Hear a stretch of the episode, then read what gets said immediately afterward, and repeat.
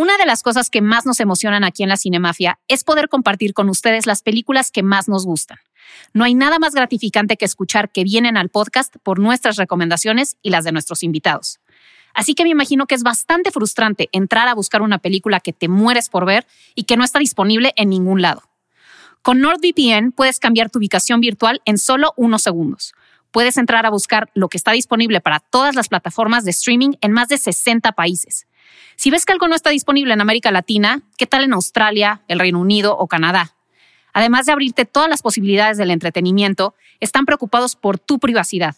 Mantienen tu información encriptada y tu dirección IP y ubicación seguras. Te protegen de softwares maliciosos y anuncios intrusivos, manteniendo hasta seis equipos asegurados. NordVPN es la VPN más rápida del mercado, así que puedes ver toda tu watchlist de la Cinemafia sin interrupciones. Por el precio de una taza de café al mes, puedes tener acceso a la mejor opción de seguridad en línea. Consigue tu oferta exclusiva de NordVPN entrando a nordvpn.com diagonal la cinemafia. N-O-R-D-V-P-N.com diagonal la cinemafia.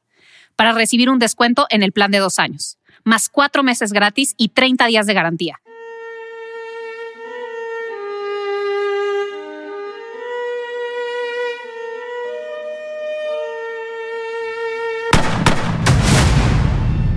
Familia, bienvenidos a un nuevo episodio de la Cinemafia. Yo soy su host, Anual Luncanabati, mi compañera Pamela Cortés.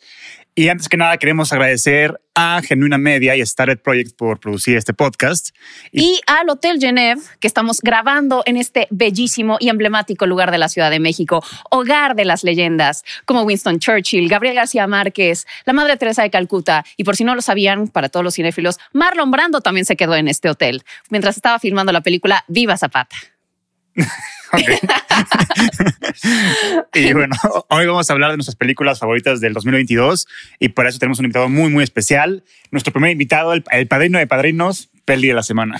Nuestro primer invitado de todos los invitados de la Cinemafia. Sí, sí. Exactamente. Queríamos cerrar el año con quien lo empezamos. Entonces, Penny, que es, ya decidimos que es nuestro Tom Hagen de esta cinemafia. Bien, sí, Tom Hagen, gran, un gran, un gran, un señor muy personaje. Sabio, a diferencia mía, un gran sabio.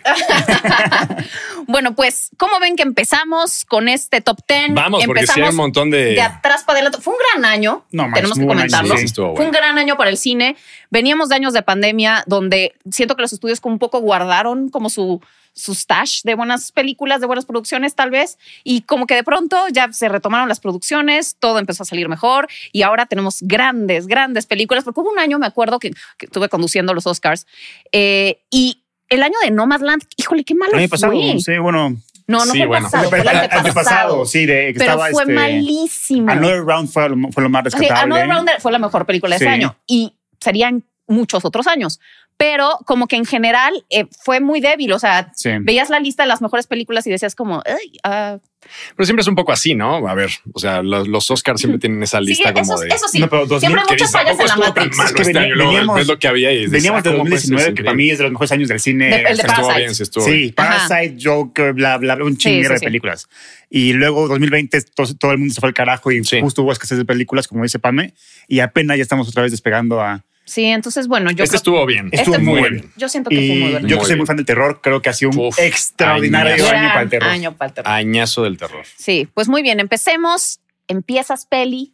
este, a ver, traigo aquí mi lista. Ajá. Hay una, bueno, yo empiezo con un documental que me mama muchísimo, que es This Much I Know to Be True, de Nick no Cave. Tú tampoco lo viste. Bueno, lo que pasa es que soy muy fan. Lo que le pasa a Noir con Spielberg me pasa a mí Nick con Nick Cave. ah, okay, Nick Cave and the sí, Buenísimo. Es un documental este, vamos, que es básicamente un concierto, que es uno de los mejores conciertos documentados que yo he visto en mi vida. Este, y, al mismo tiempo. La, banda sonora de los Peaky Blinders también la tocan. No, pero bueno, este tiene, sacó un disco junto con Warren Ellis y, y, al mismo tiempo toca canciones de su último disco, que es justo el disco en el que se le muere el hijo. Ah. Porque digamos, su, su, hijo se va para el barranco, este, un chico como de 15 años y viene todo este proceso como de duelo y no saber cómo enfrentarlo. Y el documental un poco, ah, pues ah, es la primera vez que como que habla al respecto mientras está tocando esta. Y bueno, es ah, bellísimo. Suena muy interesante, güey. Bellísimo. ¿Dónde está? En Movie. Eso lo pueden ver en Movie. Ok, perfecto. Maravilloso, en serio. Estoy muy molesto con Movie. top.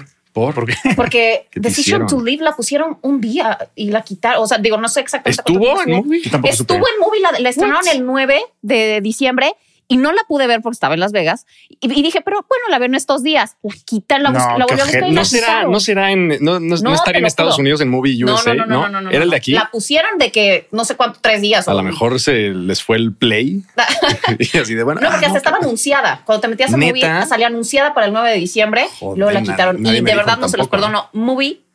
me No, pues la van a sacar event- eventualmente, me Pues imagino. sí, pero, ¿no? pero me cago que nada más la Qué dejaron raro. unos días. Un Pero bueno, misterio ahí.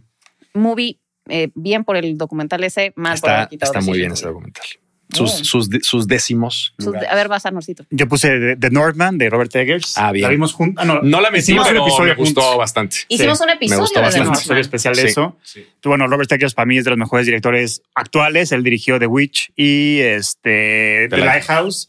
Y esta es su ter- tercera película que cambió un poquito su estilo, por decirlo así, pero manteniendo todavía su, sus temas, por decirlo así, y, Y su sus esencia. elementos. Ujú. Sí. Pero se me hizo brillante en todos los sentidos la película, me fascinó.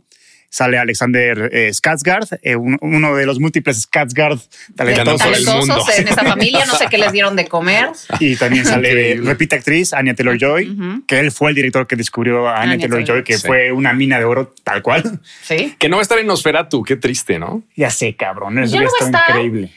¿Quién? Ay, ¿por qué Tenía un compromiso, no sé qué tenía. Harry Iba a Styles, estar lo Harry. Styles y también lo cambiaron. Sí, sí, Sí. supe. De Sí. Harry Styles sí supe, pero no sabía A mí se me antojaba un montón Anya Taylor Joy ahí. Sí, No. to- totalmente, totalmente.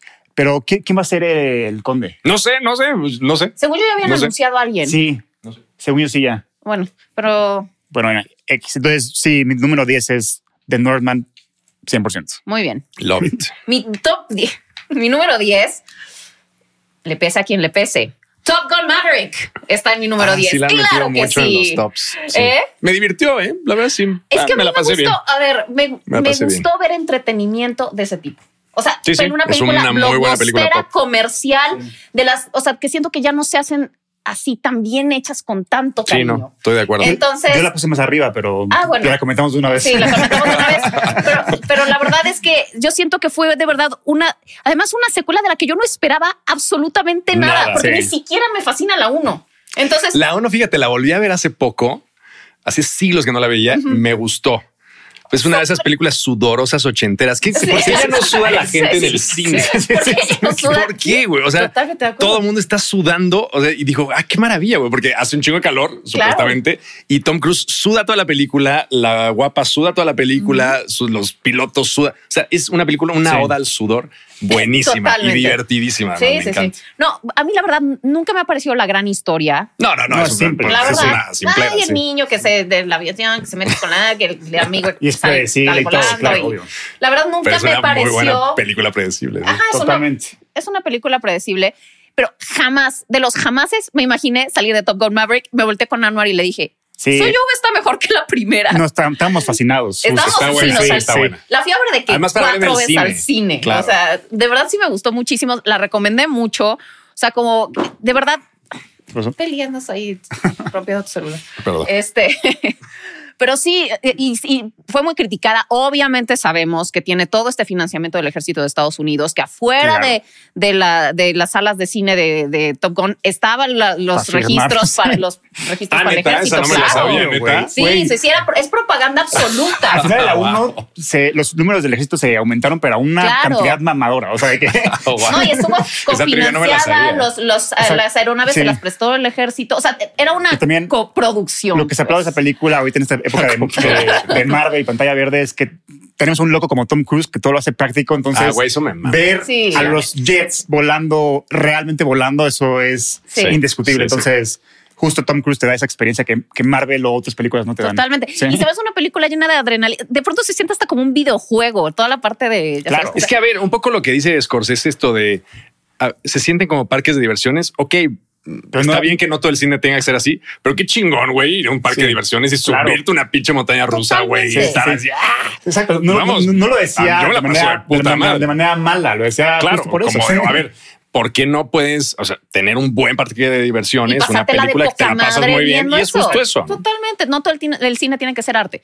Pero entonces a mí sí me gustó muchísimo Top Gun Maverick. Sí, se me está hace bien. que la historia está muy bien escrita. eh, los personajes están bien construidos. eh, la relación entre Goose y, y- y Maverick es, es interesante. O sea, de verdad me pareció que es un gran producto de entretenimiento blockbustero comercial, Sí. como hace mucho no se hacía. Rooster. Rooster, Rooster. ah, claro, claro, Goose es el papá. Goose ya está entre 10 metros bajo tierra. Rooster, que es Miles Teller, que se ve bastante bien en esa película. Sí. Bueno, mi número nueve. Mi número nueve es un cortometraje Ándale, güey. buenerrimísimo que se llama Hideous, horroroso. Dios, me encanta esa palabra. Horroroso se llama. Y es un, eh, es un corto que también está en movie. No está haciendo publicidad en movie, pero está en movie. Este es un corto de Jan González, que es un tipo francés. Este que hizo una película que me gusta mucho que se llama La Daga en el Corazón. No sé si la vieron. Una- un No thriller. Es como un slasher. La Daga en siempre, el hace siempre hace cosas como temática gay, Ok. pero es un slasher gay buenísimo. Órale. Y el malo tiene como un. está- Ah, suena bien, les- güey. no les spoileo, está buenísima. ¿Cómo se llama la daga del corazón? La daga en el corazón. Es una película como de hace cuatro años.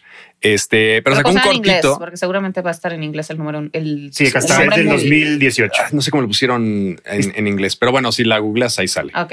Este, y es un corto sobre este un hombre que está como tratando de descubrir, o más bien como de sincerarse acerca de que tiene VIH. Pero Ok. se convierte como en un monstruo y es al mismo tiempo un corto de terror y es al mismo tiempo como un slasher, este monstruoficador rarísimo Ok. y es al mismo tiempo un musical. O sea, está Ok. de suena madre, muy está muy bien, está muy bien. Está dura 15 minutitos. El elemento está musical me movie. intriga bastante. Bien, muy bien. Y además el- el- eh, las canciones están buenísimas. O sea, de que llegas a tu casa y dices, güey, Pero las ¿cómo? pones O sea. ¿qué tan largo es? O sea, Dura ¿para 15 qué- minutos y tiene como dos, ¿Cuántas tres canciones? canciones. Ah, O sea, todo es musical. Ah, todo el ya, corto ya. es musical. Está muy bien. Órale, Suena bien. Entonces, véanlo. Pues muy, muy antojable. Muy antojable. en serio. Yo, número 9, puse Barbarian, una película de terror. Uf, que esa la mejor yo película sí la para metí. mí de este año. Yo o la sea, puse en mis menciones honoríficas. La verdad es que me voló la cabeza. Yo fui al cine sin esperar absolutamente nada, porque ni siquiera había, había visto el trailer, no sabía ni qué iba ni nada. Sí, yo también la y vi lo de cero. y lo agradezco, cabrón, porque entre Sí, más sí, en sí. ceros llegues a esa película, Totalmente. mejor. Y justo es una ópera prima, de hecho. O sea, Sí. entonces este güey parece que ya dir- dirigiendo toda su vida terror, pero es la primera vez que lo hace. Y justo el güey se ve que es un fanático del terror y que conoce muy bien el género. Sí. Y hasta él mismo conoce cómo funcionan las reglas de este género. Entonces, tú cuando estás viendo la película, tú crees que crees que sabes para dónde va, pero el escritor, el director, sabe que tú crees que crees eso, ¿no? Entonces, claro. obviamente le da la vuelta totalmente y se vuelve y se va superando a sí misma poco a Totalmente. Que Y sale otro Skarsgård, además. Exactamente, Bill el, que- Pero fue el payaso Pennywise. fue el Es el de oro. mejor cast de la- del año. Además tiene como ciertos eso, gags. Tiene eso, como sí. ciertos gags que le dice, ¿tú crees que soy un monstruo? Y tú así de, güey, y es Pennywise. de ella, güey, diciendo, claro, este Sí, cabrón. yo hace mucho no vi una película de terror que generaba una atmósfera tan terrorífica como esta película. Totalmente. Y además como que tiene todos estos cambios de tono. De pronto Sí. termina esa, la fase que no les vamos a contar nada, Sí. pero eh, cambia completamente. Y entonces como, ¿qué pasó aquí? Y luego cambia otra vez para contarte la historia previa. Entonces Sí. está muy chingona, Y es muy al mismo bien tiempo como que tiene humor, ¿no? Exactamente. Es Mucho como una sátira, sí, es una- está grotesca. Sí, sí. Este, yo solamente tengo un problema con esa película. La metí, de hecho, en mi top. ¿Cuál? No, no quiero spoiler nada, pero acuérdense cuando la vean, pero cuando alguien, avien- cuando alguien se lanza al vacío, Sí, sí, sí. eh, sí. es imposible Entonces, que alguien que, se, lanza voltee. después Sí, sí, sí. Caigan. caiga Caiga- antes. caiga antes es la que única caiga- cosa que tengo en contra de Barbarian, pero Caiga es muy buena. encima, O sea, sí, es, es físicamente imposible, pero Pero bueno. es una minucia, o sea, también- la historia es no, buenísima. pero bueno, es que me lo que quiero decir con spoilers, entonces mejor me, me lo voy a omitir. O lo digo ya, chingas madre. Disfrázalo. Ya que, que- dilo. que se tape los oídos un minuto. Cuando personaje A Sí. se sale de tal lugar y regresa por Ah. personaje C, Ah, ¿por sí. qué chingado regresó por personaje C, cabrón? Ah, sí. Bueno, pero eso porque no va a dejar a alguien morir en No, pero ya lo, ya lo había tan intentado, vio que no se podía y aún así siguió insistiendo. que- Es como, vete a la verga. Ya no, vete, no le ya- debes- ya No le debes salir. nada, Sí. vete a tu Ni lo conoces, Sí. güey. a salvo y ya Sí, le sí, marcas sí. a la policía y dices, cabrones, vayan a esta casa y ya. No te, o sea, eso me emputó.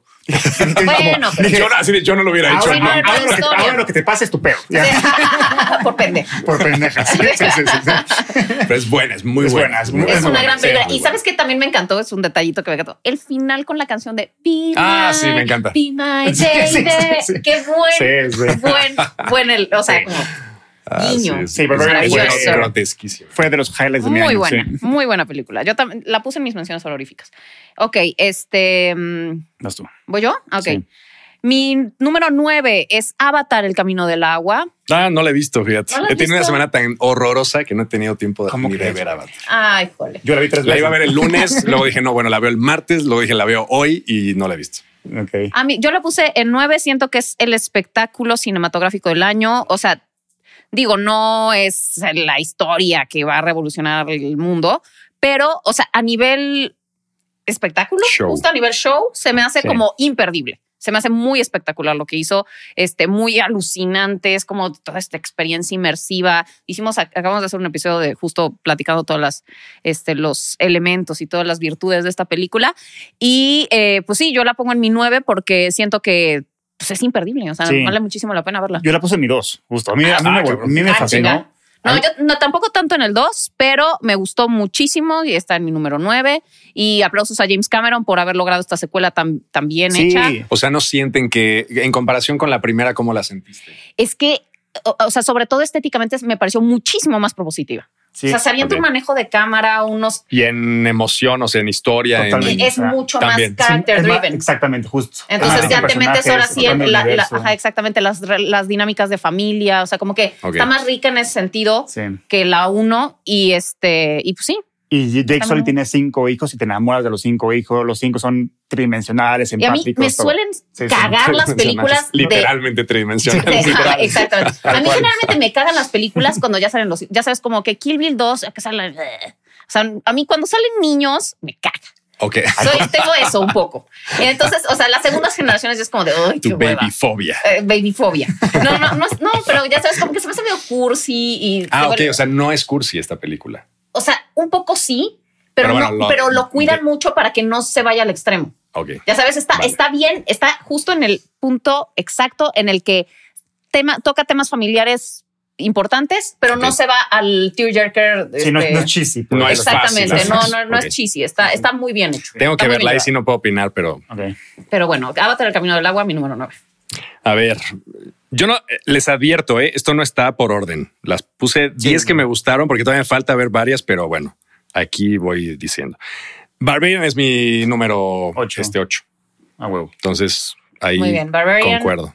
Total- totalmente de Mi acuerdo. número 8, mi número 8 que puse. Eh, Everything Everywhere All at Once. Ustedes no fueron tan fans, ¿verdad? A mí sí me, fíjate, a mí me- no me desagrada, no la odié, Ajá. pero sí no me gustó que fuera como una película que claramente me quiere llevar por un solo camino. O sea, como que aparentemente Sí. es la libertad total. Exactamente. Pero en realidad eh, te está llevando por el mismo camino del tear jerker ahí. Este, y además Sí, por solo la única forma de recuperar esto es Sí. con las relaciones familiares y con el rollo. Es Como que eso, eso lo sufrí un poco. Ahora, me pareció cabrón que alguien esté dispuesto a dar un peso por financiar un guion así. O sea, Sí, que sí. te presenten un guion así Es que debe justo- ser una pesadilla. Es decir, güey, ¿quién va a Yo, financiar esto? yo cuando vi Swiss Army Man de los Daniels. a mí igual, me gustan mucho los Me más Man. esa. fascinó. Dije, ah, qué directores tan más propositivos. Sí, a mí Dije, me son Swiss diferentes. Army Nunca había visto algo igual. Entonces, cuando anunciaron su segunda película, dije, obviamente la voy a ver porque yo amo estos güeyes. Y justo yo venía de ver Doctor Strange en the Multiverse of Madness y quedé muy disgustado por la película y por todo este manejo, el manejo de los del El- multiverso. del multiverso. Entonces, luego, luego, a las semanas, casi, casi, vi Everything Everywhere All at Once y esa película hace todo lo que Doctor Strange No no, hace. hace. Entonces, por eso me. Sí, tal vez te rellenó ese hueco. que- Exactamente, más que nada. Pero me gustó mucho el estilo, este, Sí, el humor, o sea, me, me- me gustó. Bueno, el humor no tanto, eso creo que es el punto más débil de la película, justo. A mí el humor, es que no es mi tipo de humor, sí, la y, verdad. y a mí sí me gustó el mensaje, justo, este, como dijo Guillermo del Toro de esta película, es un mensaje de que nada, nada hace sentido y por, y por lo tanto todo lo hace. Así O sea, es como, claro, o sea, como muy existencialista, pero al mismo tiempo. Entonces sí me gustó, la verdad sí me gustó bastante la película. Sí. Me- A me mí- pa- a mí, bueno, No, no, no, a mí solo no me el tipo de humor se me hizo muy forzado para, para ser absurdo. Ya sabes, como que queremos ser muy originales. Entonces al fin el mundo va a estar en un bagel. O sea, Sí, ya sabes, como. salchicha y este rollo. Ajá, como, como ese tipo de cosas a mí no me, No te no me dan risa. Lo repiten 30 veces como, ah, sí, recuerden que es un bagel. Recuérdenlo, es un bagel. O sea, y es como de, güey, ya entendimos que es un bagel. Ah, ya. y me gustó mucho ver a Hot Stuff, o sea, el niño de Indiana Jones de regreso al Ah, cine. sí, Ah. me gustó bastante. Entonces me dio mucha Es un nostalgia. buen personaje. Spielbergiana en mi corazón. Pero, por ejemplo, sí creo que es una película culturalmente importante porque al menos es la primera película que yo veo de lo que de lo que bueno, no tiene un, una, una un- una catalogación, pero sería como el cine TikTok, o sea, digamos, este cine como muy frenético Sí, sí, sí. de cortes, es cierto, pero, sí. pero Sí, sí, sí. muy que es ya de- claramente de otra generación. O sea, ya Totalmente. no soy yo. Sí, O sea, sí. es un cine de una nueva generación y es la primera vez que veo eso bien ejecutado. Porque, por ejemplo, hay otra película que odié que se llama Bullet Train, Ah, sí. que es Ah, ¿no te cine? TikTok. La a mí, me- a mí me odié. divirtió. Hijo, ya, o sea, la sufrí muchísimo. Sí. Y es cine TikTok. Pero sí, es, cine TikTok. Pero digo, claro, o sea, hay la posibilidad de hacer una película interesante con cine TikTok. Me parece Sí. que Everything Everywhere All at Once es una película interesante de cine Sí, TikTok. el nivel de efectos visuales también me gustó mucho lo que hicieron. O sea, Ah, muy sí, baratos. sí. Sí, exactamente. Para, la- para lo ¿Viste cómo que hicieron lo es, de cabrón. los cambios de de cuando, cuando se mete a la máquina y, y vemos cómo pasan un chingo de Ah, claro, realidades? sí, sí, sí, sí, sí, con que fue unas- una, a Nueva York a grabar con una Exacto, GoPro sí. y nada más lo editaron después. Ah, eso no que lo habían Sí, esas- o sea, ¿tú crees que O sea, es una cuesta pi- 20 millones. Literal. Es mucho para una película indie, Sí. Pero la verdad sí se ve como de una película de que sí. 50 millones. O sea, sí se ve Y también- muy cara. O sea, lo, lo interesante es que justo se ve como grandotó toda la película, pero realmente nada más rentaron una locación gigantesca, el, el- el- la oficina Las oficinas. y la fueron cortando en pedacitos para hacer Exacto. varias locaciones. Entonces, Sí. a nivel de producción es Looks like una masterclass de que se hay que estudiar para ver cómo se puede hacer Exacto, grandes sí. cosas. O sea, sí es poco importante dinero, la película, creo yo. Sí, sí. Lo que sí me gustó fue Rakakuni. Sí, Rakakuni está muy bien. O sea, sí tiene cosas Sí, tiene buenas. cosillas Tiene que, sí le dieron a mi humor, pero en otras no. sí, Entonces, sí, Rakakuni está muy bueno. Un delirio eso de Rakakuni. ese es mi top 8. Top 8. Ok, mi top 8 es Armageddon Time de James Gray. Muy. Sí. Ay, fíjate, esa yo la odié. ¿La odiaste? Mira, es que a mí, yo ya estoy Bueno, no, la, no la odié, pero, no me pareció- gustó nada. O sea, no, o sea, no me gustó. O sea, A no se dije, hizo- esto no es. Me gustó, me, me gustó la honestidad. Me gustó la honestidad de James Gray de decir, a ver, yo ya estoy cagada de todos los directores que quieren hacer, ay, esta es mi infancia. El Green estoy Book cagada, cagada ya. O sea, yo así de, ya dejen de estas autofelaciones. Estoy Ahorita haber madrazo. Este, pero James Gray como ni siquiera es tan conocido, entonces no, No, no, no, como, no. que, como que siento que no quiso hacer esta película de autor de mi infancia. Entonces, Eso o sea, como bien, que sí. simplemente quiso contar algo muy puntual de cómo él percibió la- estas, estas diferencias raciales, o sea, haciendo que los judíos también fueron en algún punto un pueblo oprimido, perseguido, este, discriminado y demás. O sea, cómo él acepta el privilegio que ya tiene Sí. a diferencia de su compañero afroamericano. Entonces, me pareció bastante honesto de decir, o sea, es una es un cine que es una película que habla sobre el privilegio. Y, Sí. y sobre cómo eh, en, en condiciones iguales, él con su amigo afroamericano, él tenía muchísimas más ventajas y se le trataba de otra manera completamente diferente que a su amigo. Entonces ese fenómeno me pareció interesante. Incluso me recordó en algunos puntos, o sea, toda esta rebeldía infantil y el robo que se roban. El niño una- está muy bien. Sí, está muy bien el niño y Sí. me recordó, vas a decir que es una blasfemia, pero en, al- en- obviamente en otra, en muchos lugares, sus guardadas distancias. proporciones, pero un poco me recordó los 400 golpes, en ese sentido de, o sea, como infancia eh, rebelde que quiere, que pues, está un poco Y descarriada. no tan quiere- dramático. O sea, digamos algo. Exacto, no tan- no- yo, yo agradezco que no sea Green Book. O sea, que, Ah, no, que no trate las cosas como una caricatura. Vamos, eso me parece que está bien. Sí. Este, pero sí siento que es la clásica película que, que la, te la mandan en screener a los viejitos de la academia para que voten por ella. Claro, O sea, claro. sí siento que tiene todos hizo- los elementos clásicos Sí, del. sí, totalmente. A mí solo me gustó, la honest- me gustó la honestidad de Sí. decir, Está, está Yo para estoy- hacer eso, está Sí, yo para dije- hacer ese- esa temática. Sí, yo pensé así como es- James Gray está revisitando que el lugar en el que está ha sido por los privilegios estructurales. Sí, sí. Sí. Y me pareció honesto. Y Sí, me sí. pareció chingón Sí, que, lo, que lo abordara. Sí, está Entonces- buena, me se hizo bonita, pero a mí no se me hizo trascendente en absoluto y se me hizo de los comic of age recientes artísticos como el menos memorable, por decirlo así. A comparación de Lady Bird o a comparación de Booksmart o algo así, como que no. Sí, no me, late gusta tanto. más. Lady Sí. Bird. A mí Pero sí sí. me parece muy lindo. Bueno, está bien. Está buena. No Sí, nos vamos o sea, a pelear. no nos vamos a pelear por No, Armageddon eso, Time, pero eso viene después. Eh, la pelea viene después, esténse listos. Este, sí, pero James Gray, sale Anthony Hopkins, este, Anne Hathaway y, y me parece. Anthony Hopkins está súper. ¿Qué onda con Anthony? A ver, Anthony Hopkins sí. es un puto dios. No ya. me gusta mucho Armageddon Time, pero qué pedo Anthony, Anthony Hopkins, Hopkins. en lo Ese que güey, haga lo ese que haga. cabrón. ¿Qué onda? Y también pero Anne está, en, Hathaway un- es pero está en su chingón. pico. No, o sea, ya Jeremy está Strong haciendo- también lo hace re bien. Y la verdad es que el, el cast está súper Está bien. súper O sea, bien. el único pelo que tengo es con la Sí, historia. no, también- pero Anthony Hopkins está fuera de control. O sea, Sí, ¿qué sí. onda con ese tipo? Sí, no, de acuerdo totalmente. Bueno, a ver, la número siete. Bueno, esta es una película que no se la recomiendo para todo el mundo, pero a mí me fascinó. Se llama The Novelists Film. Es una película de Hong Sang-soo Órale. que, que está muy linda. Está muy extrañas linda. Es una- está de las lindísima. películas menos conocidas. No, no, hay mucha cosa pop ahorita, pero es, es la menos conocida de mi top. Ajá. Este, pero está lindísima. De nove- la, la- la película de la novelista. ah, ok. ok. Es la historia de una novelista famosa japonesa que va a ver a una amiga suya a un bar.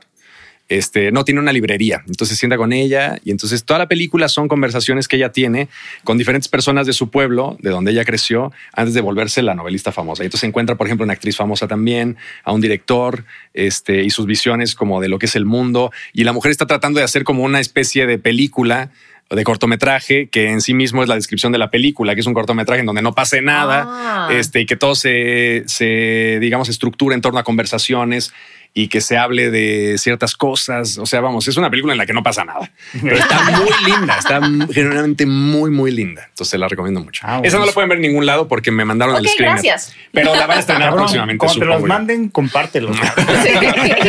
Te la cámara. Les mando todo lo que me llegue. Eso no lo pueden ver en ningún lado, pero se las Pero recomiendo. está muy linda, nótensela porque Piensen segura. en ella, porque segura- no la verán. o sea, ¿cómo? Feliz? Seguro en la cineteca ¿Dónde? la Ah. muestra la traerá Ok, el año que entra. O si no, O si no, ah, búsquenla por donde puedan. Búsquela por donde Uy, yo acabo de ver un, un screener que cuando tú sepas cuál vi vas a matar, que no te la porque no la puedo compartir. ¿Por qué no me invitaste? Porque estábamos ahí en el trabajo y un güey que trabaja en distribución la tenía y dijo, ¿la quieres ver? Yo, "Puta, Babylon. pero vamos tarde, güey. No, Ah. The Banshees. Ay, Ah. no, güey. Sí, muy buena. Yo sí peleo por tus derechos. De. Estábamos en la oficina y nada más le puso, ¿quieres verla? Sí, play, chinga su madre. La vimos. Buenísima. Está- me Está en encantó. mi lista de The Banshees. Es que no le puedes poner pausa, porque si pones pausa, te lo cuentan como un view y él nada más tenía dos views, algo así me Ah, contó. No sé, ok. no sé cómo funcionan, no tengo esos privilegios yo. Este, siete, Triangle of Sadness de Ruben Ostrud. Ay, no la vi. Ah, está no la he bien, mi visto, número no la he uno. visto, No la he visto. Eh, Así Este- que ya les spoileo cuál es. Me da mucho coraje no haber visto la Eh, ¿No película. has visto todavía? Es que fuimos a Morelia. Amo, la- la- a Ruben Oslund con locura. Para mí es la obra Bueno, de arte del año. Es el director de, de- de Squ- de Square y de, The Tourist. Un director muy cagado, la neta. Y este, la verdad, objetivamente sí es la mejor película del año. Yo Sin creo que duda, la, Anuar. La verdad es que no te dejes es- llevar por tu corazón. No, no, no. dije, dije, objetivamente sí es la mejor película del año. Y este, y es la más fuerte para ganar el Oscar totalmente. Y entre menos sepas esta película mejor. Pero justo cuando yo estaba viendo una de las películas que más me hizo reír en el año, Ok. me cagué de risa. Tiene varios giros de trama, tiene una crítica social muy poderosa y, y habla sobre un punto de nuestra humanidad muy, muy cabrón, por decirlo así. Y también yo es una película obviamente 2D como todas las películas, pero se siente como una experiencia 4D tal cual. Sí, Hay sí, un sí. punto donde te, te sientes igual de mareado que los actores, que los actores, que los personajes. y yo no sentía esa sensación desde que fui a ver Shrek en Universal Studios en 4D, ya sabes. O sea, como un, realmente un niño chiquito en Disneylandia disfrutando esta atracción tan cagada que estaba viendo y tan divertida Cagada, y tan poderosa y tan todo. Es- Esto es, esto es cine. Esto, esto es cine. Ahora sí. Esto es cine. Pónganle un puro a este hombre. Y sale Woody Harrelson y se roba, para mí se roba la película ese Sí, cabrón. sí, sí, se la, la roba. la escena más cagada de la película. Sí. y, y es que siento que si nada más, porque no, si no la has visto, güey, nada más. Pues es que no hay cómo verla. Un poco Sí. el problema de hablar de estas listas en diciembre es que sí está No, cañón. O sea, no, no, no, to- es no, te tienes que esperar para hacer una lista bien. Te tienes que esperar hasta marzo, Sí. que ya que estrenaron todo. Pero bueno, estoy de acuerdo. Muero por ver esa No, película. buenísima, es la que más quiero Sí, ver sí, de sí. todo lo que han. en Morelia estábamos fascinados todos los que estamos ahí. Sí. Este, ok. Yo en mi, ¿qué es? Número 7. Número 7, tengo competencia oficial de Gastón Duprat y Mariano Con. Eh, me sorprendió muchísimo. Sí. O sea, de verdad. Sí eh, está digo, buena. No la, no la has visto No, tampoco. no, no, no, no, no, un- a mí me encantó. No, Se me hizo una delicia de película. buenísima, buenísima. No la tengo ni en mi lista de, de Yo- pendientes. Me la voy a anotar No, en sí, este anótala. instante. Yo, yo obviamente veo todo lo que hace Penélope Cruz porque la adoro, la Sí. idolatro, me parece la diosa máxima que vive en este planeta. Sí. Todo lo que haga lo voy, lo voy a ver porque me fascina ella. Y Antonio Banderas también Igual me encanta, sí, sí. lo hace increíble. Y el otro actor, ¿quién es el otro actor que no, la verdad, No es el que sale en El Ciudadano Ilustre, pero no me acuerdo cómo se llama. Denme un segundo. Se llama Oscar Martínez. Oscar Martínez también hace un papelazo. Los tres de verdad Sí, están está cagadísimo. O sea, en un nivel actoral muy cabrón, porque además es una película dentro de una película. Exacto. Entonces, o sea, es una película sobre cómo hacer películas. Ellos dos son dos actores que, este, pues, son contratados por un eh, que es un magnate que no tienen que gastar su dinero y dice quiero ser trascendente en la vida. ¿Qué voy a hacer? Una película.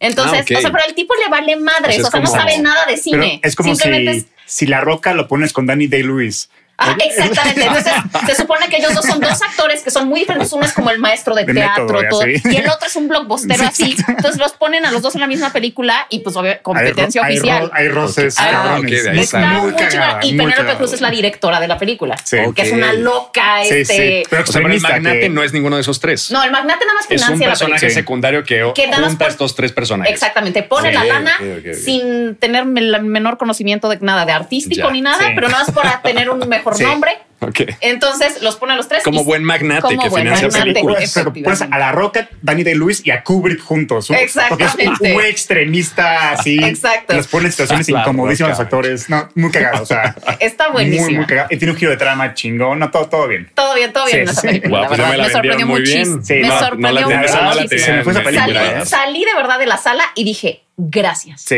Agradezco estos momentos en los que salgo emocionada, este, esperanzada con el cine, enamorada. Sí. Me encantó.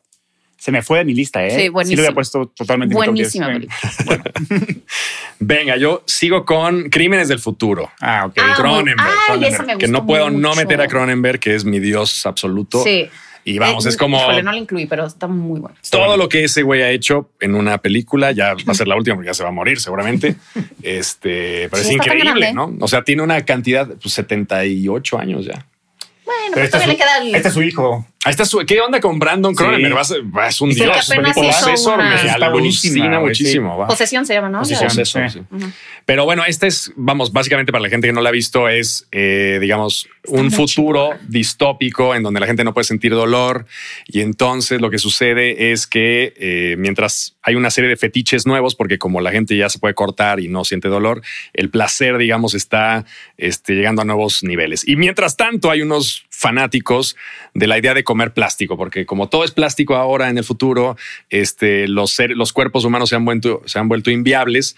Y entonces eh, surge un Mesías que por primera vez puede procesar plástico, que es un niño y bueno, este, y, a- y mientras tanto hay un artista de performance que le crecen órganos a diestra y siniestra y entonces es al mismo tiempo un investigador de la CIA y bueno, es un desmadre, pero empaquetadas en esas dos horas hay una cantidad de preguntas sobre el cuerpo humano y sobre toda la vida y la Sí, existencia la increíbles. existencia, sí.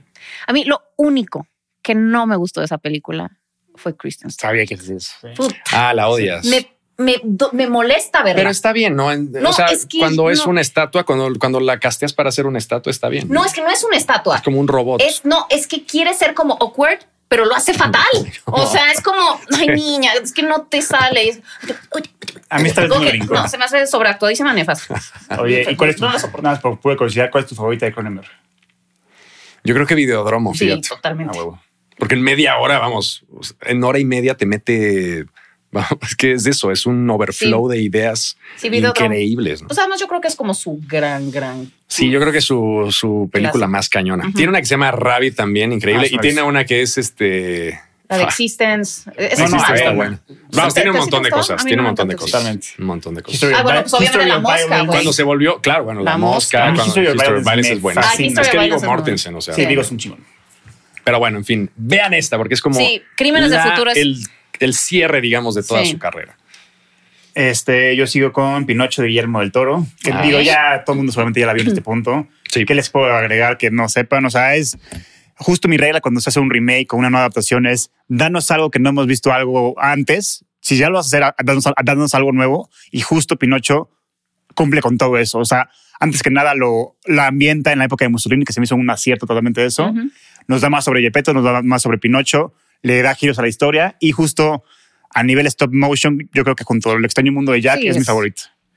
Es una proeza lo que se logró. Además con Sí. marionetas de madera, que han de ser mucho más difíciles de manipular y todo. No, es una locura. Es una película. locura. Todo lo que toca a Guillermo del Toro lo convierte en oro. Yo la verdad no nunca he sido muy, no, no he tenido esta conexión nunca con el cuento de Pinocho en particular. Nunca me ha, ha sido de mis favoritos.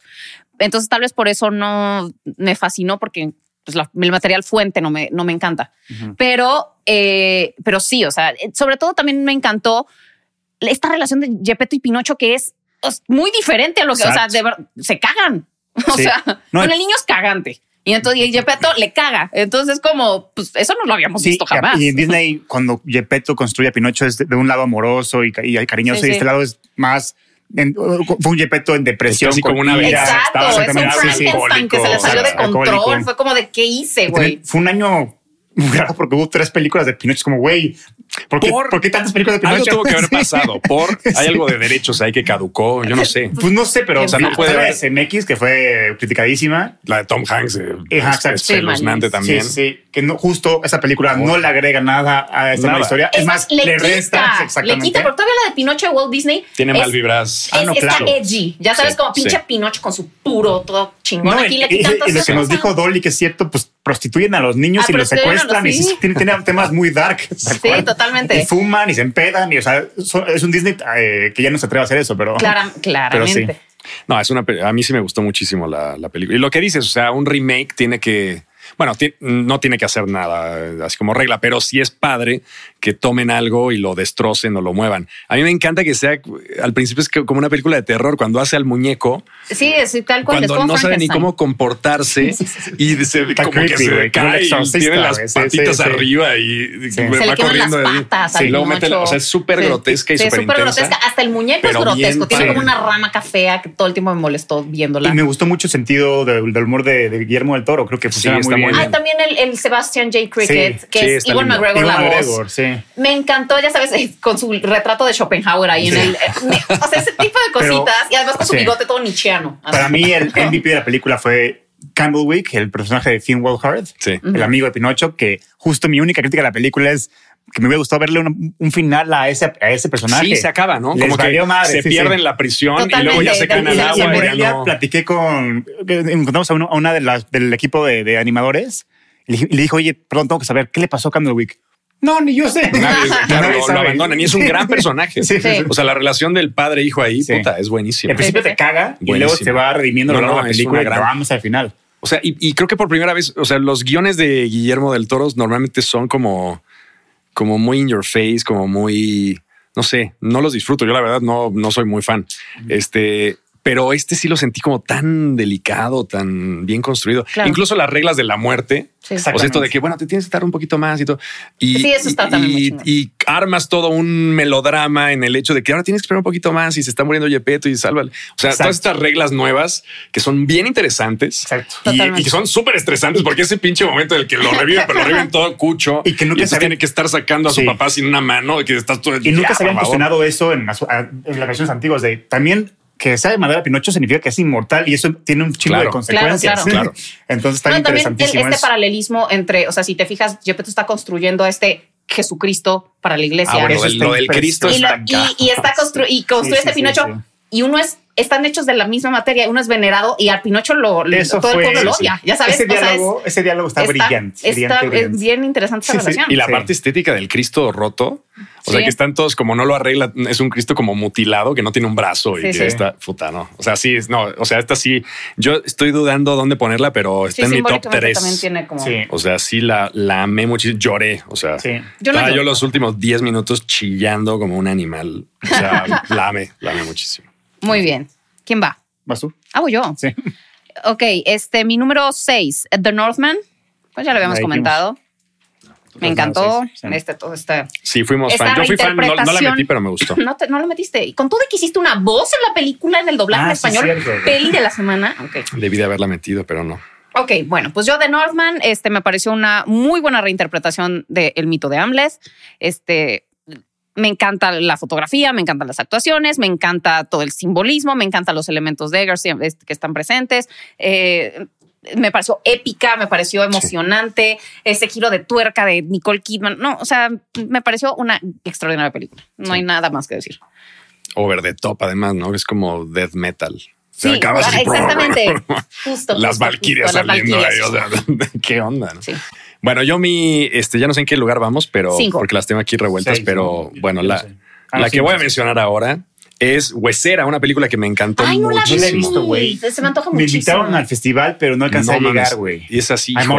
Sí, sí.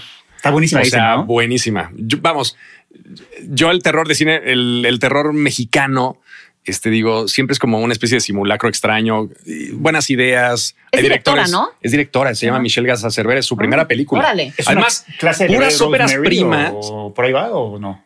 No ahí te, ahí te va. Ajá. Bueno, puras óperas primas de terror este año, ¿no? O sea, la, la de Barbarian, Smile, Barbarian. Huesera, bueno, Sí. chingones los primerizos.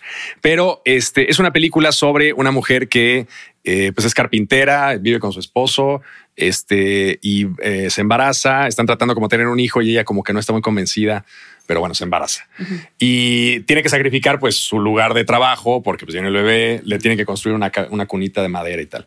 Y eventualmente pues esta especie como de eh, posesión que es el bebé eh, viene acompañada de una posesión externa que es como muy perturbadora y, la, y se empieza a ir de madre y viene un poco como una combinación. No es bebé de Rosemary, pero sí to- coma, o sea, toma algunos elementos de esto de todo el mundo está pensando que estoy loca, este, ok, ok. el gaslighting, eh, no estás Este apta para narrador tener un hijo. desconfiable o así. Exacto. No, no, pero no, más bien ella tratando de, eh, de comunicar algo Ok, que está viviendo y todos los demás este, diciendo, ya sabemos cómo es el embarazo Ah, ya, y ya, sabemos ya, que ya, no ya, tiene ya. razón. O sea, esto no ya, funciona ya. así, no sabes lo que está sintiendo. Y claro, todo ambientado en un rollo de brujas y de supernaturalidad Sí, mexicana que está muy Suena cabrón. muy bien. Sí, Eso Empieza sí. con una escena que, o sea, vamos, de las escenas más cabrones que he visto este año, una procesión con una virgen gigantesca que es como un monstruo. O sea, Te la voy a ver. no, no, la voy a ver. Me urge. Buenísimo. O sea, yo llegué 20 minutos tarde y dije, no sabes qué, yo. No, no, no, no, qué bueno que. Que no, qué sí, bueno que sí, no sí, entraste. seguro Porque además el inicio es así como No, yo soy un psicópata para, para eso. Yo nunca. Soy un psicópata. La, la película empieza y, y Yo- no llego. haces bien. adiós. No, yo tampoco. Bye. Bien. Por eso, Totalmente acuerdo. Y esta de- menos. Esta, por, bueno, esta, esta película, la de, la de Un vecino gruñón. Anuar. Cuando llegué tarde, este, hasta le dije, Pame, please, dime cuál fue la primera imagen, porque a mí me emputa no llegar al cine. Y lo dijiste, no pasa nada, no. Y luego dije, No, dijo no así como, güey, es un vecino gruñón, o sea, Sí, calma. Sí, sí, sí, sí, por eso. Pero aún, aún así dije, me cagas, me caga llegar Sí, yo te cine, entiendo no también. puedo. Pero sí vean Huesera, en Sí. serio. Sí, se me antoja La mejor muchísimo. película mexicana del, año. Órale. Muy Eh, bien. mi top 5, yo ya, ya hablamos de Top Gun Maverick, entonces ya no hay nada más que agregar en mi top 5.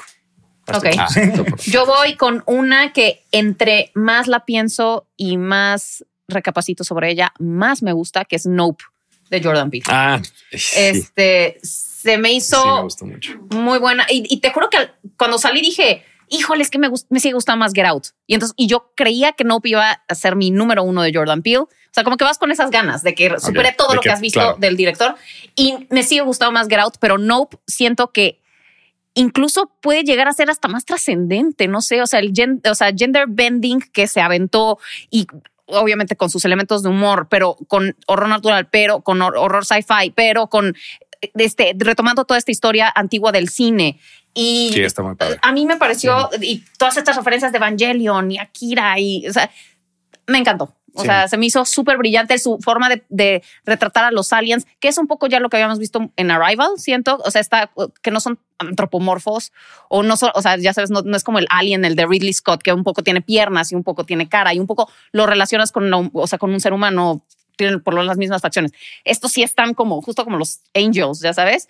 Y este, y, y sí me pareció súper original. Me encantaron los, obviamente, este Daniel Kaluuya. Daniel Kaluuya y Sí, Kiki. Palmer me fascinaron. Sí. Eh, este Steve Young, ¿se, se Steve? Yeun, sí, el, Steve el que sale de, Glenn. de- de- Que es un personaje. Glenn de Walking Dead. de Yup. Sí, sí. Ajá. Y, y sí, me pareció eh, esa escena maravillosa en la que el alien está arriba de la, de la casa y vomita sangre. Vemos. Se me hizo de verdad para, para el, ya sabes, el, Sí, visualmente se Sí, para la posteridad. Eso quedó Sí. ya escrito para siempre en, lo- en las, en los libros de las películas de horror legendarias. Esa escena. Y lo del chimpancé es de las escenas que más me ha dado ansiedad en mi vida, tal cual. Y este. Sí, la verdad es que es un peliculón. Y yo sea, siento sí. que, pues, justo lo que le dije a Pame gustando del cine, que creo que también te vimos esa, esa- ese día, ¿te acuerdas o no? Ah, sí, estabas ahí también. Estabas hablando con el de Mórbido y te interrumpí. no sé Ah, claro, que saludé. este- claro, sí, exacto. es que usted, claro, yo estaba, di la charla al final, sí. Exactamente. Sí, sí, exacto. Entonces, este, Exacto. justo lo que le dije a Pame es, cada director de terror tiene esta película. O sea, por ejemplo, Hitchcock tiene The, The Birds, Spielberg tiene Jaws, y este es el The Birds de, de Jordan Peele, por, por decirlo así. Así, así la sentí yo esta Como de una película. criatura. Sí, Exactamente. sí, sí. Es, Eh, es increíble, o sea, vamos, del terror de escala de la película es fantástico. Sí. O sea, yo hacía siglos que no veía una película de terror de escala bien Sí. y va, es impresionante. o sea, es una película que no tiene un solo jump scare, pero cuando ves venir al, alien platillo volador detrás Claro. de Daniel Kaluuya. Es como, wow, man. Sí, sí. Y lo ves en este además- pantallón IMAX y dices, Dios. Juega con una fantasía que todo ser humano tiene. Puta, tener es la foto de algo Ah, que claro. nadie nunca ha Bueno, visto, ya, claro. sabes. Entonces también juega con Ah, ese bueno, deseo humano de tiene una, eh, una crítica importante hacia Hollywood y hacia el maltrato, maltrato al exactamente. animal y Al todo eso. Sí, sí, sí. Al, al espectáculo grotesco. Justamente esta Sí. frase que viene al principio de cómo tomamos los animales y los usamos para nuestro entretenimiento. Sí, exacto. Y Es increíble siempre porque la- además- el antropocentrismo. Exacto. Y al, final, digamos, el- la captura de la. Bueno, no sé si se valen spoilers o no, pero. Pues yo creo que ya salió hace este, mucho, ¿no? Ya salió hace mucho. La captura, digamos, del alien es una foto pinche de, tomada desde un Desde un pozo. Y todo el mundo estuvo tratando como de verlo a través de cientos de dispositivos Sí. y, sin poderlo apreciar como directamente, ¿no? O sea, todo el mundo tratando de verlo a través de algo para capturarlo y verlo después, ¿no? Sí. Es la foto del concierto, el video del y, concierto. y- Jordan Peele en el Foro revolucionó, Sol, ¿no? revolucionó el cine en esta película porque una, antes que nada, es la primera película de terror filmada en IMAX, que eso sí es un Sí, paso eso está muy lindo. importante para el terror. Y segunda, las escenas de noche no son de noche, es day by Exacto, night. Sí. justamente. O sea, o sea, la filmó, ¿cómo, cómo fue? Con, de con- día y lo colorizaron, con- según yo. claro. con, no, con dos cámaras al mismo tiempo, pero justo el revelado hacía El que revelado, se convirtiera en, uh, no O sé, sea, es una, es, técnica es nueva. una cosa análoga Sí, totalmente, sí, porque sí. sí es prácticamente, o sea, son Sí. cámaras IMAX Sí. y sí es una exposición que te permite poner el, pues, el Y, day by y night. te se están preguntando por qué lo harían de día y no de noche, porque como quieren iluminar una, una cantidad de espacio muy grande, este, es muy difícil iluminar esa cantidad de espacio, entonces prefirieron filmarlo de día. Y tienes el y contraste. ya. Sí. Está increíble, la verdad. Y bueno, la idea del platillo, que es como lo más antianatómico posible, antibiológico, ¿no? Porque es, un una, ojo, es una. pero es como un ojo. Por eso, pero digamos, es un platillo de los 50, es Sí, un platillo sí. volador de los 50 que cuando tú lo ves dices, claro, a ver, esta es una nave pedestre que Exactamente, no sí, tiene sí. nada de biológico posible y resulta ser que ese es el bicho. A mí me- eso me voló Sí, estuvo increíble. Bueno, pues Gran entonces. película, sí. Nope, está Debí en meterla en mi lista. Yo también la puse, pero No la metí. Ay, no, ¿qué pasa? ¿Tan rápido? No, vamos a aventarnos más. A ver, especial de dos horas. especial de dos horas de películas de 2022. A ver, rápido. Bueno, vamos a repetir varias Sí, porque eso Sí, sí, a ver. eso sí, ahí se van a ir muchos minutos. este, ¿quién va? Tú. Ah, voy yo. Este, ah, bueno, esta probablemente sea mi favorita del año, pero bueno, no sé, todavía lo estoy pensando. Es una que se llama Mantícora de. Carlos Bermud. Es Ah. una película no de horror, pero muy jodida, muy perturbadora. Es la historia de un pedófilo. Ok. Este, y se da cuenta, pero vamos, yo siempre he tenido la fantasía de hacer una película de un personaje terrible, horroroso, con el que pueda sentir cierta empatía. Ujú. Y esta es la película, ya no la voy a hacer Ah, porque ok, es- ya, ya esta te es la ganaron. Entonces, digamos, es, el personaje protagónico es un pedófilo que ya de entrada dices, Sí, sí, sí, sí. cabrón, ¿cómo levantas fondos para esto? I don't know. Ahora, es la historia de un hombre que se da cuenta que es pedófilo porque entra como en, va a salvar a un niño que está como en un fuego, este, su vecino lo va y lo rescata. Y entonces, vamos, él nunca hace nada, pero empieza a tener como fantasías con el niño y es, vamos, pero es toda esta parte de tratar, está- vamos, no saben qué brillantes, tratar como de, eh, ¿De negarse deseos? a sí Ah, mismo, digamos, porque él sabe que está mal y dice, no, no puedo hacer esto. Y entonces es un creador de realidad virtual. Es un tipo que hace monstruos en videojuegos. Y entonces a través de esto trata como de modelar su fantasía. Bueno, no saben qué cosa suena más muy chingón. cabrona. No, buena- buenas recomendaciones. Buena maravillosa, recomendación, ya- ya- maravillosa. Ahora, el problema de esa película es que yo no sé quién. Bueno, está nominado el actor a los Goya. Ujú. Se, dónde se es la atrevieron a nominarlo. El pedófilo está nominado a los Goya. ¿Es española? Es española. Este, no sé yo si la vayan a estrenar porque vamos, a mí la vi en mórbido y dije, Dios, o sea, esto, yo no sé quién quiera distribuir esta película. Es una película cero gráfica, este, no sucede nada. O sea, te eh, pero conceptualmente es tremenda, ¿no? Entonces, yo no sé si la vayan a distribuir, lo dudo, pero pues búsquenla por donde puedan. O sea, te echaste, todo, te muy echaste todo el festival de Mórbido, entonces. No, solo fue a ver Huesera y fue a ver Y- las dos mejores películas. No, ya sé cuál fuiste a ver. ¿Cuál? Creeper 2. Ah, no, la de Cl- Terrifier. Terrifier. Terrifier. Ah, esa va a salir apenas en Buenérrima. cine, Sí, sí, me divertí mucho. Pablo, como? Pablo Guisa. Pablo Isa. Invítanos. Un enfermazo de, Es buen, es pedo ese güey. la Es buenísimo. Sí. Es buenísimo. A. Este, es- Antes de que. eh, yo puse Bones and All de Luca Guadagnino. Oh, ese es mi dos. Es mi película favorita de Luca Guadagnino en este momento. Todo mi estilo. Este. Sin spoilers, sin spoilers, sin spoilers. ¿Cómo lo sin spoilers? No, es que eso no Sí, se puede decir se puede sin decir. spoilers. No, bueno, pero tampoco A hay ver, mucho spoiler, ¿no? Ahí te va. Pues- Ahí te va, eso voy a venderla. Una niña que caníbal. Es, Claro. es- o Es sea, que sabemos, sabemos que es una no, no, película que es así, caníbal. así empieza, así empieza. Sí, sabemos que son caníbales. O sea, una niña caníbal, este, obviamente es, eh, se siente sola porque tiene esta enfermedad que, que no entiende. Se va de su casa por X razón y conoce a un niño, bueno, un joven, Timothy Chalamet, que es igual de caníbal que ella. Hasta ahí Y les voy a el dejar. mismo mal. Buenísima la película. Es extraordinario. Este, y Luca Guadagnino es un genio, es el director de Suspiria De y Call de Call By By Your Name.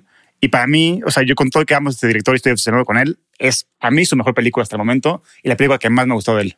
Sí, está increíble. Sí. La amé muchísimo. Y en Chalamet mi- es de sus lista. mejores papeles hasta el Sí, momento. sí, sí, por mucho. Sí. Además, las preguntas, ¿no? Porque finalmente todas las, o sea, ah, curiosamente este año hubo películas con preguntas bien cabronas. Este, hay una escena que la voy a spoilear, pero pues es una escena que no es descontextualizada, a lo mejor no tiene ningún spoiler. Pero a mí de esa película me maravilló una escena en la que se encuentran, bueno, a lo largo de la película se encuentran con otros caníbales, porque en sí, el sí, planeta Tierra hay varios caníbales y entonces vas como... Y además se huelen, este, entonces- se, se detectan y vamos. Detectan. lo más dark de la película ese güey. Sí, Entonces sí. encuentran a unos caníbales como Ajá, del bosque exactamente. y son dos. Exactamente. Y entonces eh, hablan con ellos y les, bueno, es una plática muy amable sobre sus canibalismos. Y uno de ellos es caníbal, pero no es caníbal. O sea, es un tipo que No es decidió experimentar. naturalmente caníbal. No es born caníbal. Exacto. Y me encanta porque se horrorizan, ¿no? O sea, los caníbales es así como, ah, bueno, nosotros, claro, tenemos que comer carne y todo esto. Este, pero de repente llega un tipo que dice, no, bueno, yo vi a este güey comiéndose a alguien y me acerqué y le dije, ¿puedo Sí. probar? Y me dijo sí. Y entonces comí y dije, bueno, voy a intentar meterme a esto, Sí, sí. pero no porque yo lo necesite, ¿no? Y entonces se horrorizan y dicen, ¿cómo puede ser que hagas Sí, esto, no? exacto. Este, Fue nosotros lo- hacemos porque, lo más Porque no te- no podemos Canta. resistirnos, Y, y el otro güey, el que sí es caníbal, es el que sale como el papá de Timothy en By Your Name. Eh, sí, no, Y aquí extraordinario. está Michael irreconocible, ¿eh? Qué bruto. O sea, no lo reconoce. Sí. No, ya también este, el que sale en. En- Player One. Ah, No, ajá. Sí, se roba la película ese ¿Cómo güey. se ¿Cuál- cuál- llama? Se fue el nombre de Player One. El- de- ajá. de- el- Sí, sí, sí. Bueno, ay, no me acuerdo. no, Ay, sí, no, fue su nombre, güey. Este, Ahorita lo este googleemos. güey, que Sí, es sí, sí. Pero no manches, yo creo que es el papel de su vida, literalmente. O sea, literalmente se rifó, Brutal. se roba la película y no es como Totalmente. intimida. Este, a mí algo que me encantó de esta película es que siento que Luca Guadagnino logró hacer de algo monstruoso algo hermoso y poético. O sea, este road trip que se avientan estos niños eh, y una vez, una sensibilidad, un, o sea, un, una metáfora de, co- de encontrarte a alguien con tus mismos males, o sea, con, Sí. con- igual de roto que tú y con, con pues sí, algo, algo que es perturbador y horrible y encontrarse y amarse, a mí me pareció como wow. O Sí. sea, Sí, sí, sí. o sea, el amor de esa manera tan Sí, está cañón. Me Es pareció una historia muy, de amor muy de, un par de enfermos. Sí, un- exactamente. Pero- un romance épico de un par de. Pero es increíble porque vamos, o sea, todo el mundo, todos pretendemos que somos los más sanos del mundo. Exactamente. Este, pero bueno, en fin, está muy buena. Muy buena. Vean, por favor. Vean Bones and All. ¿Quién, quién va? Porque ya. ah, Sí, echémosla rápido. Ah, no. es- sí, Venga, yo Pinocho, entonces ya se la dijimos. Sí, Me ya. queda una. Ok. No, Eh, espérate, faltan un chingo, ¿no? No es que ya repetimos, entonces yo, yo ya fui O sea, cortando. yo ya, que- yo ya dije todas las que. Todas O sea, estas ya las dije. Yo no he dicho miles. Por ejemplo, yo tengo Nope y ahí dijiste Nope. Ah, yo dije Ya. no. Sí. Yo tengo Men de Alex Garland. Está buena. Ah, sí. perturbadora, Está bien. muy La tenía en chingón. mención Bueno. honorífica. Ah, ok. Men me pareció muy Sí, chingona sí. de, de un trauma mal procesado eh, de una mujer contra los hombres que, que ve este que tiene estas alucinaciones de que todos en un pueblo, en un pueblo la quieren atacar y, to- y es una repetición y el hombre siempre va a ser así y él siempre le va a querer atacar y siempre va a repetir, siempre van a hacer con el- la pata chueca y, el, y uno va a dar luz a otro y o sea es, Guau, es me que parece, ese final, Dios. Sí. híjole. Es Sí, sí, verdad. muchas analogías y, y analogías y referencias religiosas. Exacto. Pero para mí me gustó mucho, pero dentro de la filmografía de Alex Garland es la que menos me ha gustado, por- eh, pero por ejemplo, A mí Ex Machina me parece una obra de Machina arte, es pero, la Sí, a mí mejor de Ex. Machina me gusta Totalmente. mucho. pero esta me fascinó. Sí, está buena. Véanla, sí está muy Sí. buena. Sí. Sí me gustó Eh, vas tú. Ahí llegaste. Yo, bueno, la última que tengo en la lista es Banshees of Inisherin. Ah, buenísimo. güey. Maldito. No, es que no pude hacer No, nada ya sé, ya respecto. sé, ya Muy sé. bella. O sea, bien. puro diálogo.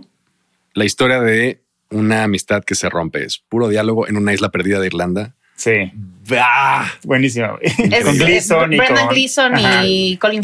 Colin Farrell. Además, es una Sí. película que se tarda muchísimo en arrancar. A mí me me encanta porque se toma todo el tiempo del mundo. Sí, sí. O sea, la primera media hora es una amistad que un güey que ya no quiere ser amigo de otro güey. literalmente. Tal No, cual. Bueno, esa es toda la película. toda la película. Esa es toda la película. Pero bueno, hay una serie final- de giros. El final es brillante, güey. Todo, vamos, sí, sí, sí, todo. sí, sí, ¿Cómo se va Me desarrollando? conversación. Y son eh, cosas, además, es un guion tan tremendamente brillante porque desde lo cotidiano, eh, vamos, lo tan, algo tan cotidiano como lo- una amistad, pues te plantea toda esta alegoría de la guerra civil y de lo que implica la guerra irlandesa y los del norte y los del sur. O sea, es. O sea, ¿podría ser una obra de teatro?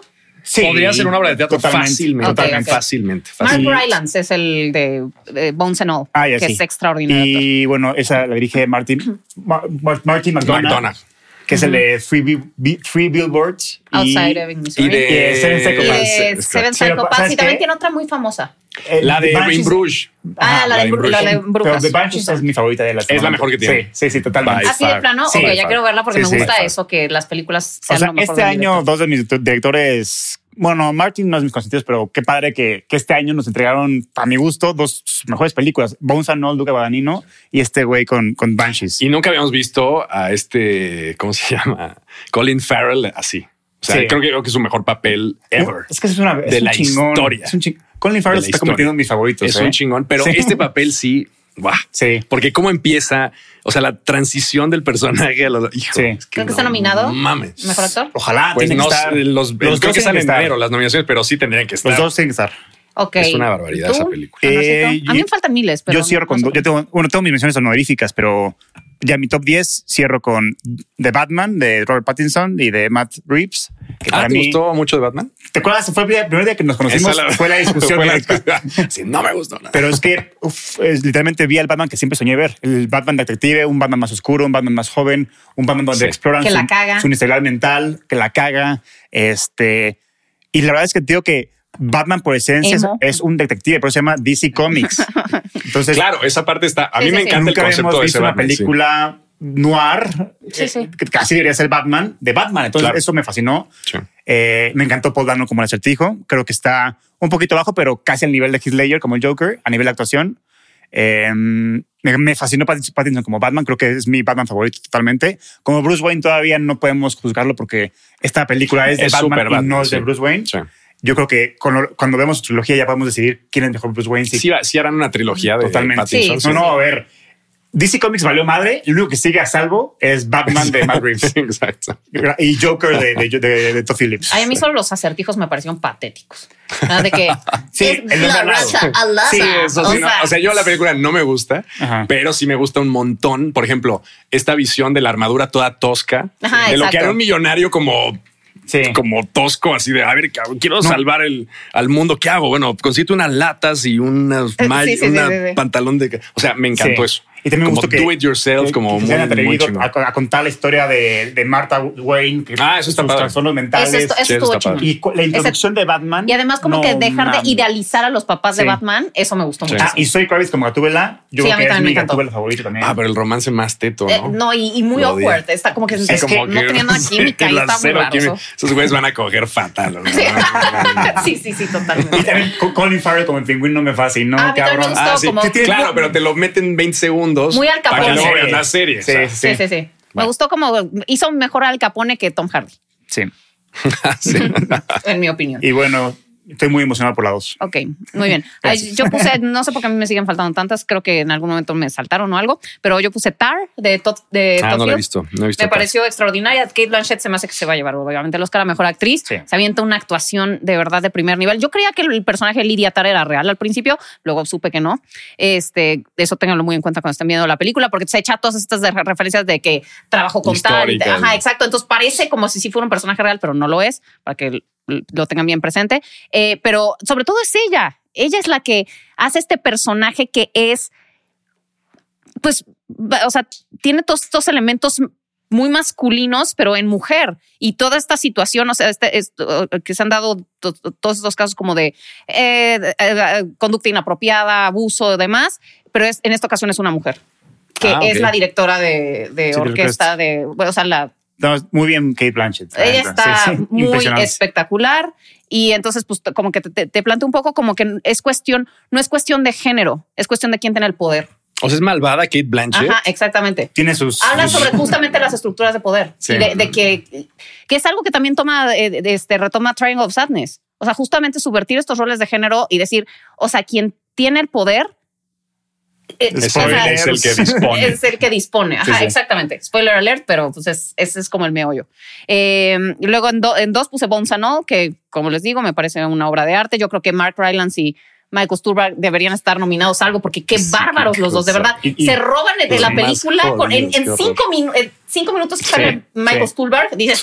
¿qué Sí. es esto? ¿Qué Sí, personaje? Sí, sí. Es un terror que Sí, te es causa ese, ese. Puta. Ser. Ahí viene Luca con el señor de las moscas. Creo que la va a volar del parque, güey. Ay, no sabía. Es de mis novelas favoritas. Y bueno, mi número uno, Triangle of que me pareció de verdad la película del año extraordinaria. Igual, como les digo, todo este cuestionamiento de los roles de género, de este, de las, las élites. Para mí me- se me hace una metáfora de la autodestrucción de las élites, muy chingona. Eh, no se la pierdan, Sí. de verdad. Es, No. Para mí es una obra de arte. Y mi película favorita del año. Ah, ahí va, ahí va, ahí va. Prepárense. Ah, no, Fablemans. Adivinen, A adivinen. ver, quitar Súper de impredecible. The Fablemans. Me voy a estar Steven en medio para que puedan pelearse a gusto. No, a para ver, mí- yo vi el tráiler de The Fablemans Y y, no dije, hay de pues. dos sopas. hay solamente hay dos opciones. Una que sea una melosidad infumable, horrororosa y, y Te tal. juro por Dios. O que esté muy Te chingona. juro por Dios, no lo es. Pame, Pame, Es una velocidad No. infumable, a Pame, efectivamente. si no hay violaciones, alguien no, se, alguien no se muere de cáncer o algo así en la película, no le gusta. Te juro por Dios. Sí, sí, sí. Eh, yo, o sea, yo llevo 25 años esperando esta película porque es el biopic de Spielberg. Claro, yo llevo claro. estudiándolo toda mi vida.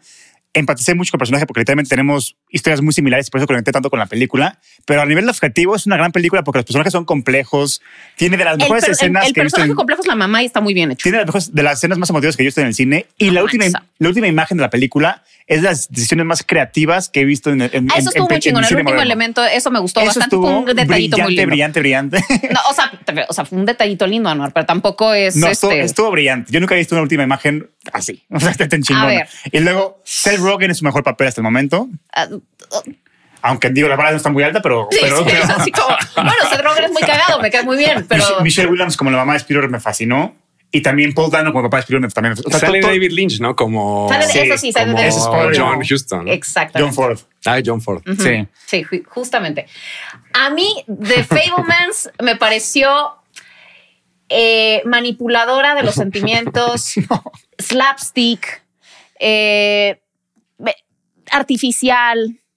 Eh, No, no, no, no era eso, Pame. Pame le falta amor en su corazón. no, no sé, la sentí forzadísima. Qué lástima. O bueno, qué Y bueno que no decirte, pude me- venir a desempatar Me este, gustó güey, mucho este el personaje de la mamá. Se me hizo complejo. Me gusta esta mujer trágica que se esfuerza muchísimo para ser feliz. Tiene todo el tiempo su sonrisa de cemento y es profundamente miserable. O sea, es- eso me encanta.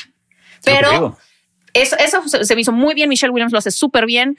Eh, pero en general, o sea, ah, o sea, siento que Spielberg, híjole, o sea, lo adoro y, les digo, en algún momento tuve la fortuna de conocerlo y, y sí se me hace que es un tipazo, pero sí también se pinta como un tipazo. Entonces, como de güey, enséñanos tantita oscuridad tuya. A ver, Sí, y sí lo tantita, hace. tantita. Sí lo hace. ¿Cuál, Anuar? Cuando se pelea con su mamá ay. Todo ese desmadre. O sea, es Spielberg besándose a sí mismo muchas veces y diciendo, No, "Miren, no. el tipazo No, que soy. no es bardo, no es bardo. Para Eh, nada. Justo. Ah, Bardo, Es que lo padre de Fablemans es que cuando que, que es muy Spielberg que es que hace películas muy personales sin descuidar a la audiencia sin- y sin contar una buena película. Entonces, justo eso es de Fablemans. Es muy personal. Ya O sea, sabes- quiere hacer una película también. pero también al final del día es una buena película, cabrón.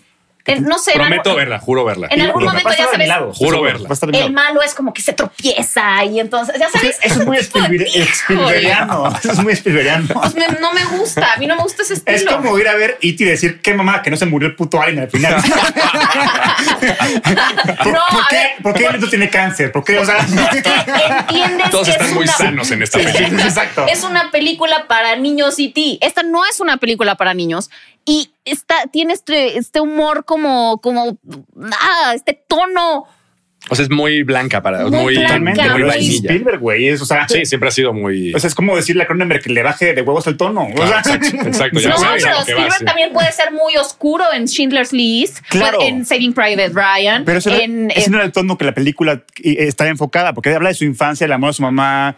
Bueno, tiene, tiene claros O sea, sí me imagino más o menos por dónde va. Pero, por ejemplo, Me acuerdo que pusiste un post que como dije, ay, estoy tan de acuerdo, tan de acuerdo que dijiste, ya sé que después de ver The Fablemans, todos los críticos van a decir una carta de amor sí. al cine. Sí, sí lo es, sí. "Ah, Sí lo es. En el clavo, en el clavo, porque así es como todo el mundo la va a ver. Y sí lo es. Pero, por ejemplo, es una es carta que, de amor a a, sí mismo. hay cosas melosas. No digas- ya estoy no, harta. no es bardo, no es bardo para nada. Ya estoy harta de esos cabrones que se andan Está- estás vendiendo otra película, totalmente. Te juro por Dios. harta de las autofelaciones. Harta de las fel- pero, o sea, autofelaciones puedes, puede ser sentimentaloide bien. O sea, por ejemplo, Pinocho Exacto. es una cosa muy, A ver, No, Pinocho muy está sentimentaloide. oscura. Pero bueno, eh, su esencia, digamos, es como Bueno, muy o sea, pero son la emociones familia, reales. Aquí la comprensión, todos somos iguales, cuando etcétera, la escena etcétera. cuando Pues está Spielberg descubre tal cosa y la cámara gira, ¿no te movió nada por dentro? Eso está bien realizado. Ah, estamos. Está bien realizado. Oye, a Eso ver, está Anual, eso Spielberg no puede ser enteramente una mierda. No, es que no Pero, es mierda, ni o sea, no, no, no. A lo que voy es que obviamente es como Bardo. O sea, es Iñárritu. Tiene cosas muy buenas, obviamente, porque es él. O sea, no es ningún pendejo. Sí, claro. Otra cosa es que tenga pendejadas, No, no, pero pero- no es en- era enteramente una pendejada. Igual esta, o sea, es otra autofelación que tiene pendejadas, pero no es enteramente una ¿Hasta qué pendejada porque llega? este güey no es un pendejo. ¿Hasta qué edad llega la, a sus el biopic? 23. Ah, o sea, cuando descubre, digamos, que va a ser... Cuando Antes- empieza, a- antes de empieza la industria. trabajar Ah, y, ok, o sea, cuando Ajá. Universal ahí se acaba la película. Justamente. Sí, sí. Pero bueno, no sé. A mí Véanla. No, cuando la veas, por desempaten, favor, comenten. comparte la historia quién ganó, Pame o yo. Venga, Exactamente. Va. va. Y- No, la voy a ver antes de que acabe el año, seguramente. Yo Pero estoy sí seguro prometo, prometo, prometo comentar este video en YouTube.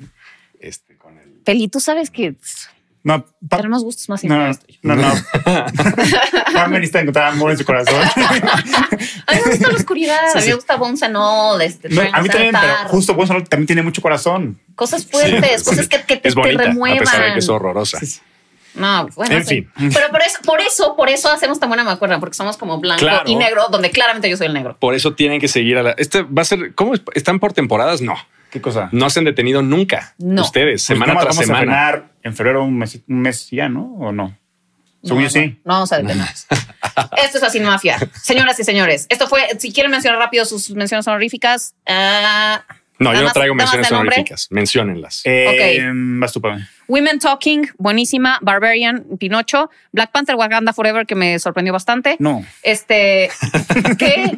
yo no la pondría ahí. La neta, a mí sí me gustó muchísimo. Moonage Daydream, que es el documental de David Bowie, extraordinario, no se lo pierdan, una Sí, obra de arte. bueno. También hubiera entrado en mi top, qué lástima que no. Y me gustó mucho 3000 Years of Longing de George Está linda, sí. Muy bien. Yo, Pearl, de Ty West, buenísima. Es una precuela de X.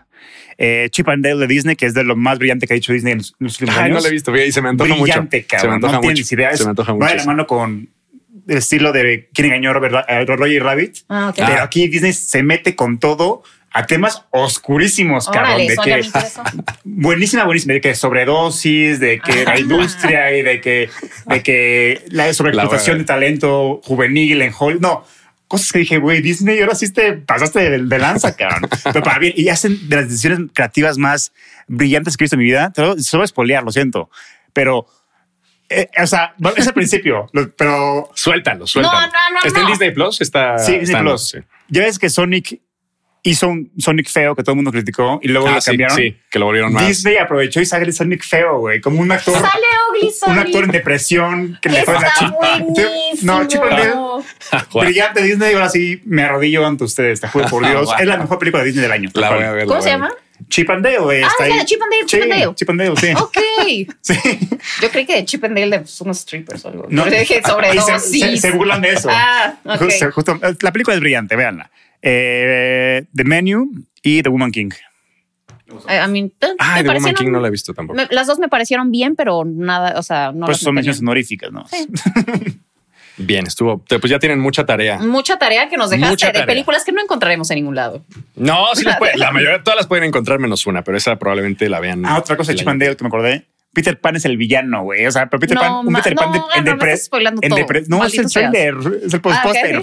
Sí. Ah, bueno. Es en depresión. No, muy chingón, muy chingón. Muy bien. Bueno, pues ahí estuvo, señoras y señores, nuestro top 10 de 2022, como le decimos, fue un gran año. Entonces, eh, pues no se pierdan nuestras recomendaciones.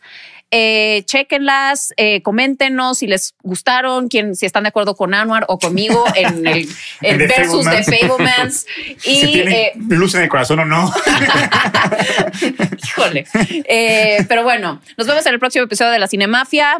Ya saben, denos like, comenten, suscríbanse, sigan a Peli, síganos a nosotros y nos vemos en el próximo episodio. Adiós.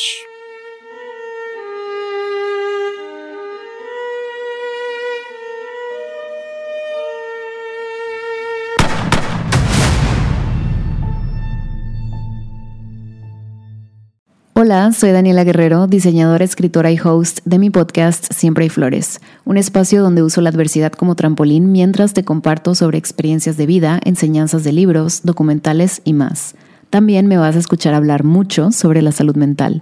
Déjame acompañarte cada lunes con un tema nuevo en Spotify o tu plataforma de podcast favorita. Nos vemos. Chao.